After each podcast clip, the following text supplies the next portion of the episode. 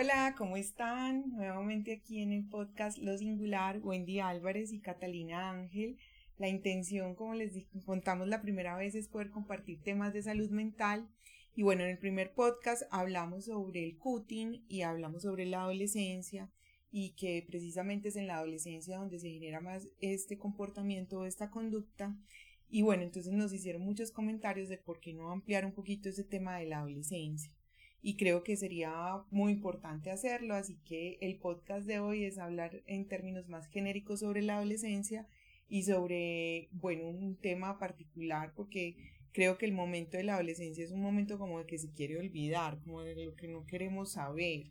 ¿cierto? Igual, Cata, creo que primero eh, podríamos contarles que para que no se vuelvan tan extensos los podcasts, pues lo vamos a hacer como por una especie de capítulos para que no sean tan largos, entonces eh, los vamos a ir dividiendo y los vamos a ir subiendo como por categorías. Entonces,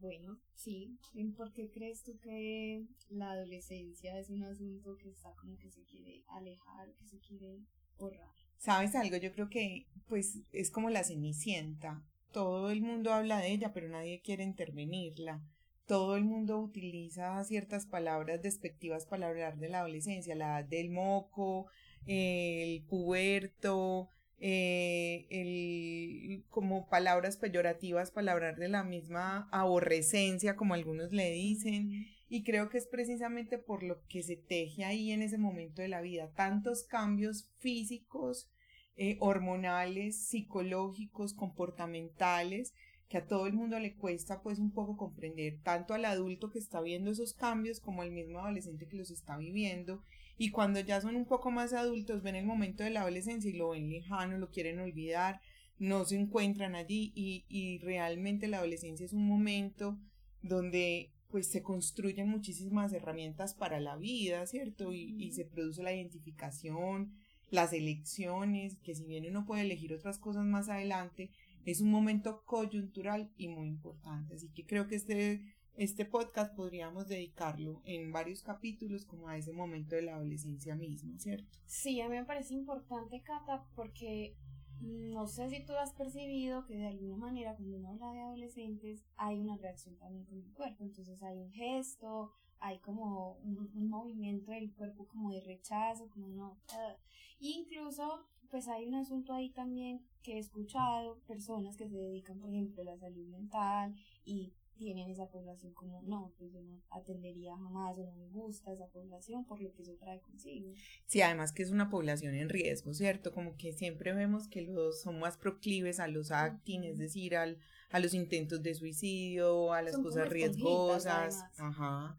Son como esponjas y entonces de alguna manera pues los las personas que trabajan con salud mental como que le rehuyen un poco a ese tema de la adolescencia, parece mejor trabajar con infancia o con adultos y la adolescencia la dejan a un lado. Y bueno, pues los colegios están llenos de psicólogos y se pegan a veces tremendas encartadas a la hora de realizar actividades con los muchachos. Son muchos adolescentes al tiempo. sí, es un montón al tiempo. Entonces, bueno, vamos a empezar. Yo creo que lo primero que tendríamos que diferenciar es que la pubertad es distinta a la adolescencia. Entonces la pubertad es un cambio biológico, es algo fisiológico y no está en relación completamente con esos cambios eh, eh, comportamentales y psicológicos. Si bien sí se relaciona, hay algo que es natural, propio del ser humano, que es el proceso de la pubertad, ¿cierto? Que incluso en la historia, pues Venimos de una historia en la que ese lugar como tal de la adolescencia se lo reconoció como la modernidad, el siglo pasado,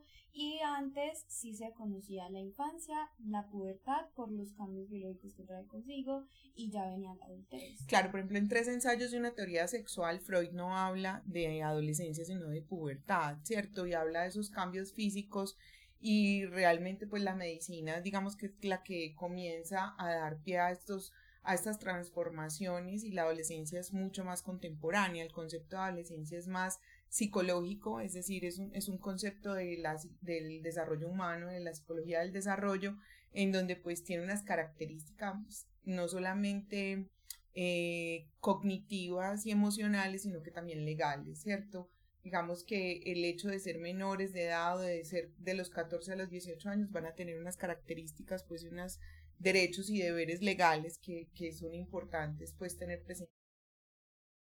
Bueno, muy bien, entonces estábamos comentando que la, la, la, adolescencia pues también hace parte de la pubertad, que son cosas distintas. Y bueno, esa pubertad tiene que ver con ese desarrollo sexual que todos los eh, seres humanos tenemos. Entonces pasamos de una etapa que es la etapa de latencia, es decir, entre los 9 y los 11 años, en donde de alguna manera estamos más con nuestros pares, tenemos grupo, hacemos deporte en el colegio, estamos en otras actividades y de un momento a otro brota el cuerpo, el cuerpo hormonal, entonces vienen los cambios fisiológicos y eso va a tener un efecto importante, pues por supuesto en nuestra imagen, en nuestra identidad, en nuestras emociones, en cómo las manejamos. Sin embargo, biológicamente es completamente normal pasar por la pubertad, ¿cierto? Entonces estábamos hablando de que la psicología entonces eh, piensa un poco más en la etapa de la adolescencia como etapa desde el desarrollo humano y bueno, tiene digamos que tres momentos esta etapa del desarrollo. La primera está entre los 11 y los 13 años, digamos que aquí es cuando se comienzan a experimentar esos cambios físicos de maduración sexual, entonces viene la menarquia, es decir, la menstruación, también el desarrollo pues de los genitales de los hombres, Em, también como una necesidad de del cuerpo con, o sea, el contacto del cuerpo con el otro, de, de, explorar. ¿cierto? Viene la masturbación y creo que todo este asunto está ligado precisamente a ese momento de la pubertad, ¿cierto? No en vano, en los grados sexto, digamos que usted, uno pasa de quinto a sexto y uno ve el cambio radical en los muchachos en los y colegios. Además, mira que mucha gente, o pues yo me he encontrado eso como en el espacio de la consulta, su primaria la estudiaron en un colegio pequeño, con pequeña, pues con pocas personas, y llegan a sexto y sexto ya tiende a ser como muchos más grupos, 40 estudiantes, claro, es un asunto completamente distinto desde ahí, cómo se vivencia. Y si es un colegio mixto, peor, porque se ven las diferencias entre los hombres y las mujeres impresionantes en sexto, o sea, hay un interés más de las mujeres como por lo femenino, por el cuidado del cuerpo, como por ser desde otro lugar como más coquetas y los hombres todavía son muy juguetones, todavía son muy niños y por supuesto pues como todo este asunto de la elección y la identificación sexual se pone en juego, así que pues no, no estamos diciendo que sea una etapa fácil, pero realmente en ese momento entre los 11 y los 13 es cuando se puede evidenciar todos estos cambios fisiológicos que después se acentúan, por supuesto, si no, no, no tendríamos descanso ni sosiego. Luego... Sí, es como que en esa etapa empieza a darse ese tránsito, ese camino, pues venimos caminando, pero digamos que ahí hay unos retos que se tornan distintos. Así es. Em, luego viene la etapa de la adolescencia media, que es entre los 14 y los 16 años. Ya esta es una etapa donde aparecen más como las relaciones amorosas, donde hay una dedicación particular en el colegio, eh, a los asuntos académicos, nos podemos poner más o menos entre mm, finalizando séptimo, empezando noveno, ¿cierto? Como que empiezan unos años como más tranquilos, hay un desarrollo, sin embargo, ahí ya vienen cosas sintomáticas con respecto a querer estar con mis pares, la, eh, digamos que este asunto de la influencia social, se empiezan a tener unos hobbies particulares, unos intereses en el arte, en la literatura o en el parche de la cuadra, hago todo lo que hacen mis amigos, ¿cierto? Entonces, digamos que aquí los chicos están más proclives pues como al riesgo social precisamente por esa necesidad de empatizar con los pares, con sus compañeros. Sí, de tener un lugar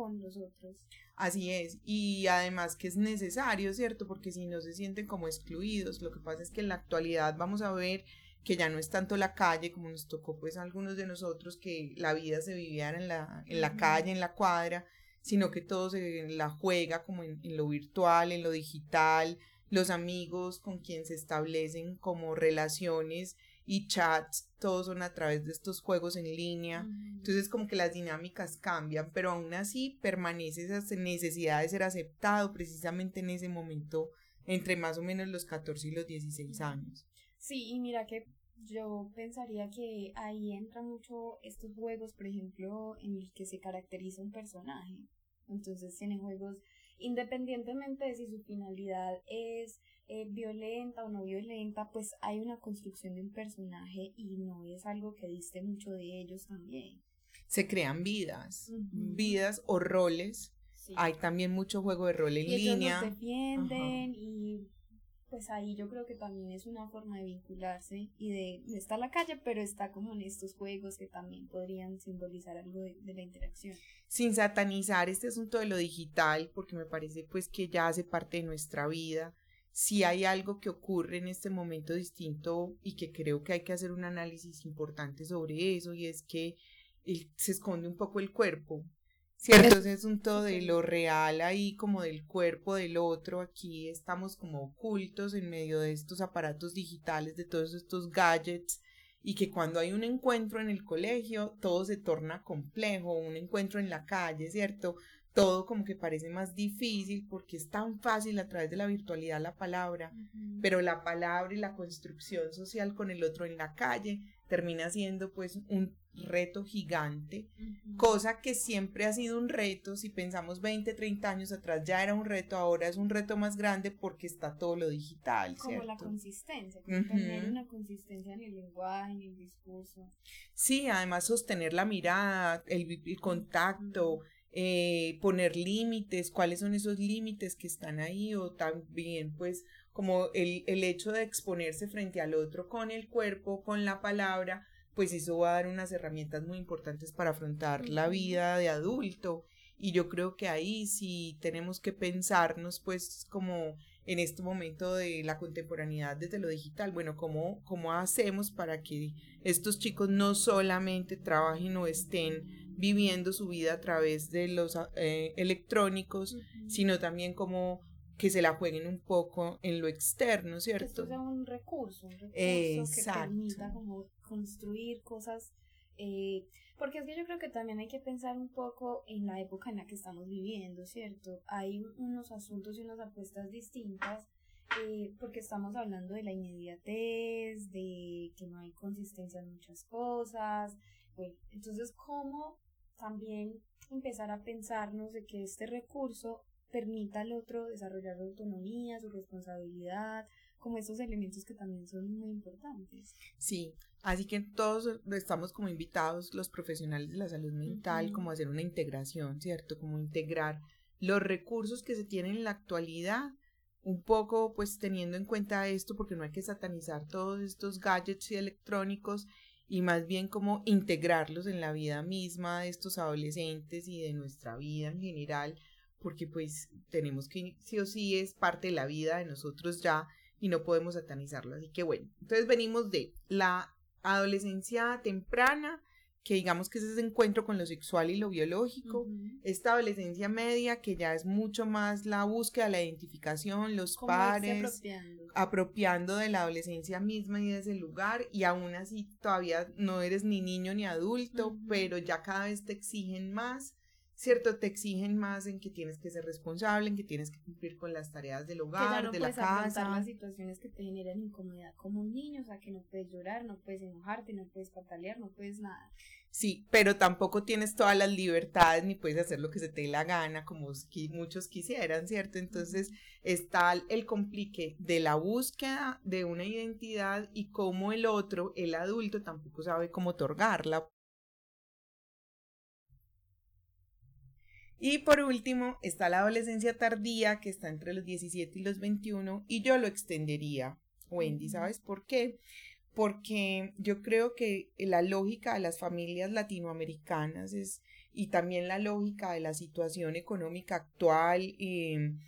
creo que hace que los chicos se, queden mucho tiempo más en la casa y sean mucho más dependientes de los padres. Entonces digamos que en términos de, de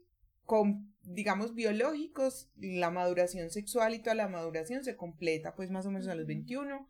que lo último que se termina en desarrollar es el lóbulo frontal, que va a ser muy importante, ahorita hablamos un poquito de eso. además, eh, incluso dentro de lo médico, es decir, la estatura y pues con otro desarrollo eh, corporal, basta esa edad. Ajá, hasta los 21. Sin embargo, en términos emocionales, cognitivos, relacionales, podríamos extender esto hasta los 25, hasta que haya más autonomía, porque creo que la conquista de la adolescencia misma es esa autonomía, es la identidad. Y digamos que los, uno entra a la universidad y apenas está como en ese encuentro o en el trabajo, porque no todos los, los adolescentes tienen eh, la posibilidad de estudiar o no todos quieren, buscan hacer un oficio o otra cosa o pues se dedican a trabajar, sin embargo la autonomía no necesariamente tiene que ver con dinero, sino que tiene que ver con las elecciones que se hacen y las responsabilidades frente a esas elecciones, ¿cierto? Entonces es, es muy importante tenerlo presente esos tres momentos, la temprana, la media o intermedia o la tardía,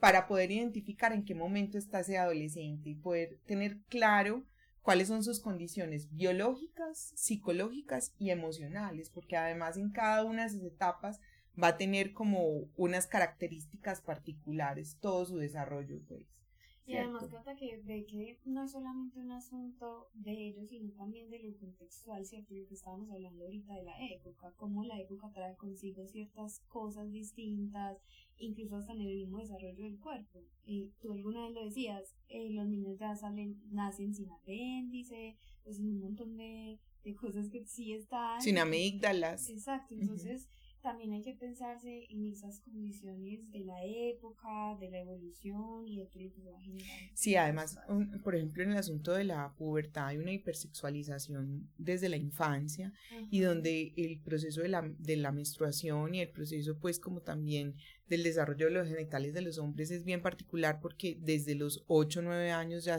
hay un acelere físico y, y uno no sabe muy bien en términos genéticos por qué pasa, pero también creo que tiene que ver con la cultura misma y como con el acelere, porque uno todo el tiempo escucha, o sea, uno a mí me da mucha risa las conversaciones en los taxis porque el, el taxista siempre le dice a uno ahí, cierto, tan rápido que va el año, como tan rápido que se pasa el día, el día no rinde, y realmente creo que las coordenadas de, de la vida actual son tan rápidas, uno abre los ojos y ya son las 10 de la mañana y en un momento ya son las 5 y ya pasó el día, y creo que eso tiene un efecto directo en nuestro cuerpo, en cómo manejamos la tensión, en nuestras hormonas, en las neurotransmisores que liberamos, o sea, eso tiene que haber o afectar de alguna manera todo lo que nos está pasando.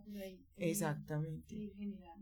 Bueno, muy bien, entonces pensemos cuáles son esos cambios clásicos que se dan, y ya los digo clásicos desde el desarrollo humano, porque ya les estamos contando que hay unos eh, cambios que pues pueden ser distintos por la contemporaneidad misma, pero los cambios clásicos, por ejemplo, en las mujeres, y que creo que va a afectar muchísimo y por eso es que entre los 13 y los 14 años, entre los 12 y los 14 se presentan muchos, se empiezan como los síntomas de los trastornos alimenticios, mm. empieza como ese asunto del señalamiento del cuerpo, ese asunto especular de mi imagen y lo que los otros piensan de mí, porque las caderas se anchan, crecen los senos,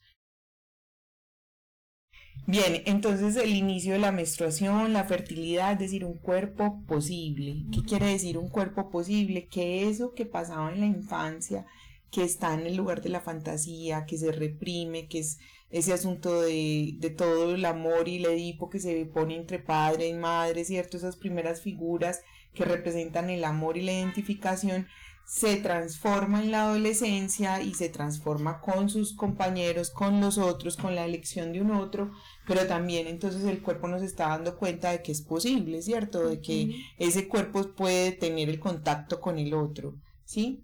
Por supuesto, incluso ahí me parecería importante hablar de que eso genera como cierta pena, ese cambio en las mujeres, entonces, pues aquí estamos hablando de las mujeres entonces empiezan a, asumir posturas y empiezan a utilizar ropa para tapar, para ocultar. Los buzos en verano, o sea, uno no ve todo, en el colegio todo el mundo se pone buzos y se pone sudaderas y les cuesta mucho como como verse pues como, como son, como están cambiando, porque se sienten extrañas, ¿cierto? Y también los accidentes, pues hay que decirlo, en, las adolescentes sufren mucho también en, en, ese sentido de que sufren accidentes con la menstruación, apenas están como acoplándose y, y creo que hay mucha desinformación. A mí me llama mucho la atención una vez que hice un taller con adolescentes y hablábamos de los mitos sobre la sexualidad y sobre pues como educación sexual, estábamos trabajando ese tema y realmente aparecían cosas súper raras, pues que uno decía, eso no está superado, no se busca en internet, ¿cierto? Como que si tengo relaciones sexuales en, en, con menstruando no voy a quedar o si en embarazo o si yo ya eyaculo en una, en una piscina voy a embarazar a alguien o si me va a salir pelos en la mano o me va o, o si me miro en el espejo mucho se me va a aparecer el diablo porque estoy vanidosa, o sea, ciertas cosas que aparecen en el discurso popular de toda la vida que hemos escuchado a los abuelos y aún así estamos en el 2022 y todavía aparecen como mitos pues como, como si fuera esa, ese, ese discurso tradicional que está impregnado como en nuestra en nuestro inconsciente, entonces por eso es muy importante pues el trabajo con los chicos, porque creo que hay que desmitificar un montón de cosas ahí que, que están dentro de los imaginarios colectivos, pues.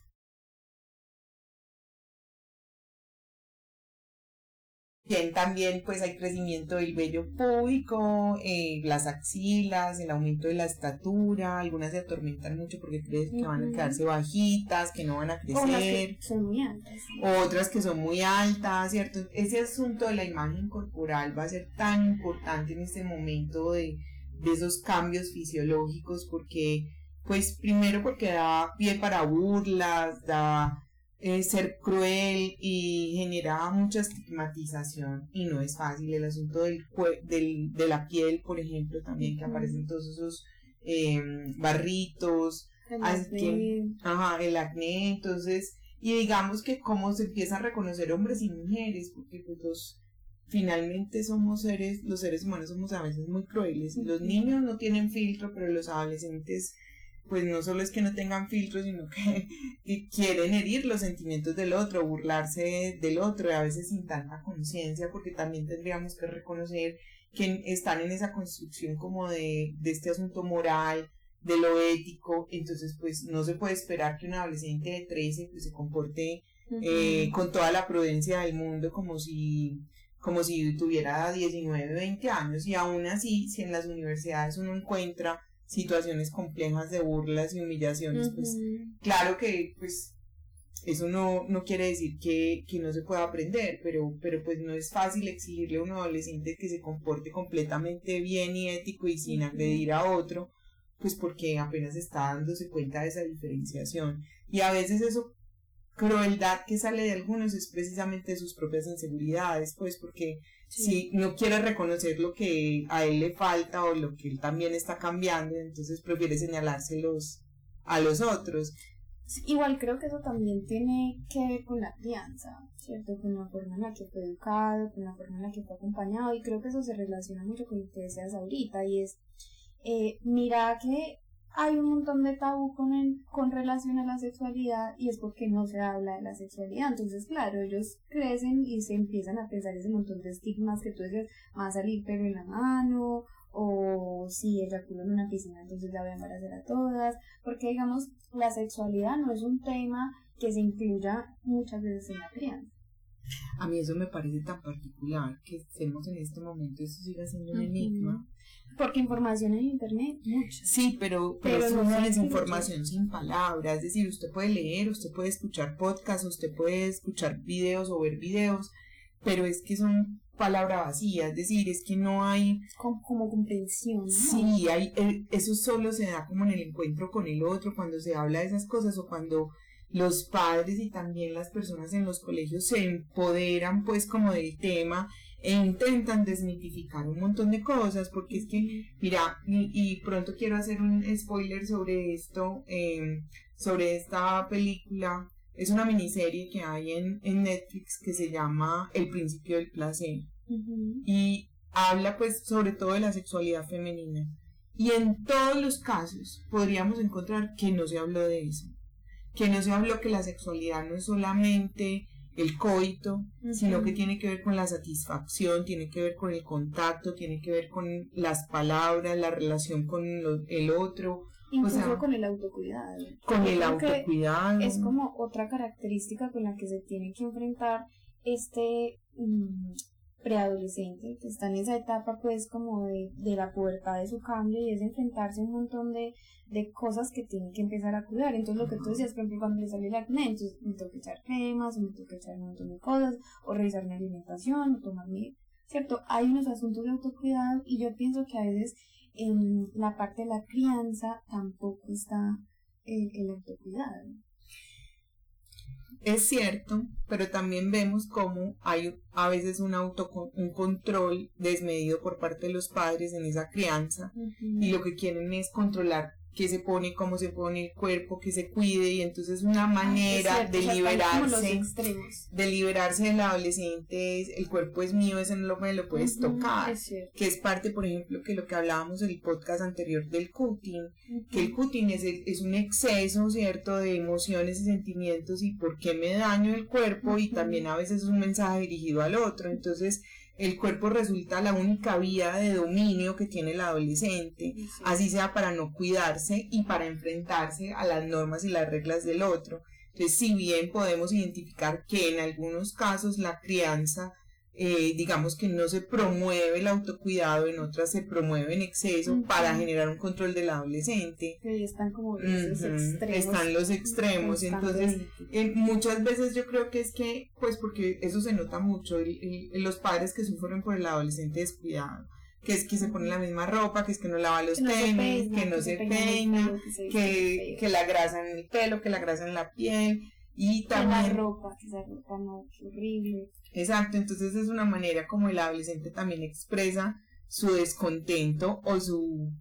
digamos que esa confusión de lo que siente, lo que piensa y lo que quiere, que no es tan fácil, ¿cierto? Muy bien, y los cambios físicos a nivel masculino, pues hay un desarrollo más grande de la musculatura, pues crecen como todos los genitales, hay bigote, entonces aparece el lulo que les dicen, que muchos se burlan de ellos, el acné para los hombres inclusive en muchos casos es más fuerte que el de las mujeres. Em, aparece por supuesto las eyaculaciones, la masturbación en exceso también en muchos casos, es decir, esa descarga y entonces se encierran en el baño y ese encuentro, pues digamos que esa es una pregunta clásica de los padres en la consulta, que hasta cuándo, que cómo, que cómo se le pone límite. Y yo creo que pues e, e, es, un punto importante porque hay un asunto de la satisfacción también inmediata que puede generar la misma eyaculación pues y la masturbación que hay que conversarlo, que hay que hablarlo y por supuesto hay que hacer otras actividades también como para poder eh, sobrellevar este asunto del cuerpo que a veces es muy satisfactorio para los muchachos pero también generan como unos desencuentros con ellos mismos y emocionales frente a eso, ¿cierto? también empieza pues eh, a crecer, la, la voz empieza a cambiar en los hombres más que en las mujeres, aparecen los gallitos, ¿cierto? Eh, el olor del cuerpo cambia muchísimo. Entonces, digamos que estos cambios físicos son naturales, se dan, todos los hemos tenido y muchas veces es de eso de lo que no queremos saber. Porque desde lo emocional no podemos decir que todos, y desde el, el, asunto de lo cognitivo, no podemos decir que todos hemos tenido una adolescencia traumática y maluca, porque yo reconozco que muchos adolescentes y escucho muchos que es como la época más bacana, la del colegio, donde pasan muchas cosas súper buenas, pero tal vez este asunto del cuerpo que aparece como un exceso muchas veces, pues digamos que le pone como un velito, como algo oscuro que no es tan chévere a ese mismo momento y tal vez también en el discurso de la cotidianidad de los padres que está como un momento tan complejo, como ay, ¿cuándo pasará esta etapa? que ¿Cuándo será que crece? Sí, además porque pues iremos hablando un poquito de esos, de esos cambios emocionales, por nombrarlo de alguna manera. Y sí, hay unos comportamientos que pueden generar en el otro como esa angustia, esa incertidumbre, sin embargo existen maneras también de acompañar y no necesariamente desear que se que pasen esa etapa ya, porque finalmente es necesario vivenciarla. Así es. Estar ahí. Yo creo que parte del trabajo que es muy importante con los padres es que reconozcan el momento de cambio, o sea, que ni les ni mucho ni poco ni para romperse el coco, como dice una canción mía de los 80 cuando yo era niña adolescente, que es como que no les puedes exigir que sean completamente adultos y se comporten como adultos porque no tienen con qué todavía. Y tampoco se les puede sobreproteger como si fueran niños y como si no pudieran hacer nada, pues tampoco, ¿cierto? También tendríamos que pensar en algo. Eh, bueno, y entonces estos padres le exigen a estos chicos como un comportamiento de adultos y tenemos que reconocer que empezando pues como que lo último, como les comentábamos, que los lóbulos frontales son muy maduros y es lo último que se desarrolla y estos controlan los procesos cognitivos, controlan la conducta, el lenguaje, la articulación de las palabras, las expresiones faciales, es decir, los adolescentes a veces no son capaces de, de disimular lo que piensan y lo que sienten porque en, la cara les sale todo, o sea, les salen letreros, como podríamos decir, y no como nosotros que podemos disimular un poco ciertas circunstancias, pues, o como filtrar situaciones, porque sabemos que es pues lo políticamente correcto, digámoslo así, ellos todavía no tienen el desarrollo absoluto y no significa que no, pues para eso es el proceso, ¿cierto? Educarlos, que empiecen a aprender para que puedan planificar, razonar, tener juicio, regular sus emociones y controlar los impulsos. Porque vemos, por ejemplo, que a los 13 años, y véansela, por favor, háganse el favor de verse la película Red, ¿sí qué, qué belleza, ¿cierto? Es una adolescente de 13 años que tiene todos los cambios, es más, eh, bueno, como un poquito de spoiler, pues ya le va a venir el periodo, a uno le viene, pero la madre piensa que es el periodo lo que le viene, lo que le viene es el descontrol emocional. ¿Por qué? Porque está atravesando los cambios físicos, pero también todos los emocionales. Y por supuesto no tiene cómo controlarlo completamente, porque es un proceso. Entonces eso como que quisiéramos como dejar claro en este primer capítulo de este podcast sobre la adolescencia, que es un proceso normal, que no hay que estigmatizarlo, que tiene unos cambios fisiológicos y digamos esta primera parte se basó en estos cambios fisiológicos y que esos cambios van a afectar, por supuesto, directamente las emociones y la cognición, pero que finalmente ese es el proceso mismo de la adolescencia, la conquista como al control de las emociones y al, al conocimiento de sí mismo, a la autonomía y ya pues en el, en, posteriormente vamos a estar hablando un poco como desde ese otro desarrollo de las emociones y el momento de la, de la adolescencia misma. Sí, Cata, incluso yo creo que la invitación es un asunto que no necesariamente es que tengan que irse a leer, pues como en el libro, cuáles son los cambios que genera, sino tratar de, si soy padre, de ir y conocer realmente cómo lo está viviendo mi hijo adolescente, porque yo creo que de eso se trata. Sí, nosotros les estamos hablando de unas generalidades, pero también les hablamos de que existen particularidades y son esas particularidades las que van a atravesar ese adolescente que es mi hijo. Claro, lo singular. Además que todos viven ese momento fisiológico y, emocional distinto. Y sí, es, es, es, fundamental no ponerlo en términos genéricos, o sea, cada adolescente es distinto y la invitación también es como a los padres de familia, a las personas que trabajamos con estos chicos, es reconocer esas particularidades singulares, a pesar de que sabemos que está pasando por eso que el adulto dice la aborrecencia, que ya le saltó, sí le saltó, pero le saltó a ese no es igual que la del otro, la, de que, la del primito, la del vecino, y, y eso va a generar pues una Porque relación mucho también la comparación Entonces, a este tal. Y yo creo que hay un asunto también que, que es importante que mencionemos, Cata, y es,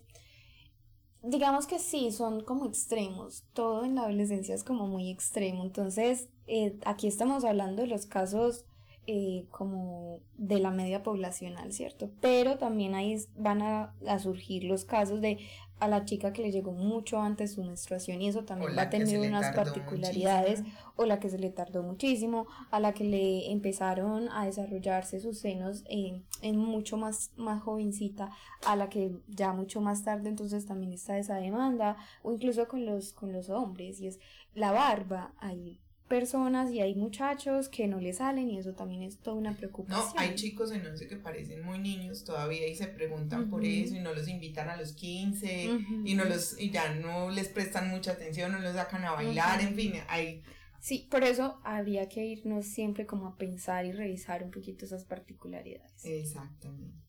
Muy bien, entonces nos vemos en el siguiente capítulo que vamos a hablar un poco como de esta, esta parte emocional y cognitiva y también pensarlo como desde las distintas corrientes de la psicología para los que estén muy interesados pues como en, en no solamente en entenderlo en términos genéricos sino como cómo piensa la adolescencia las distintas corrientes. Chao.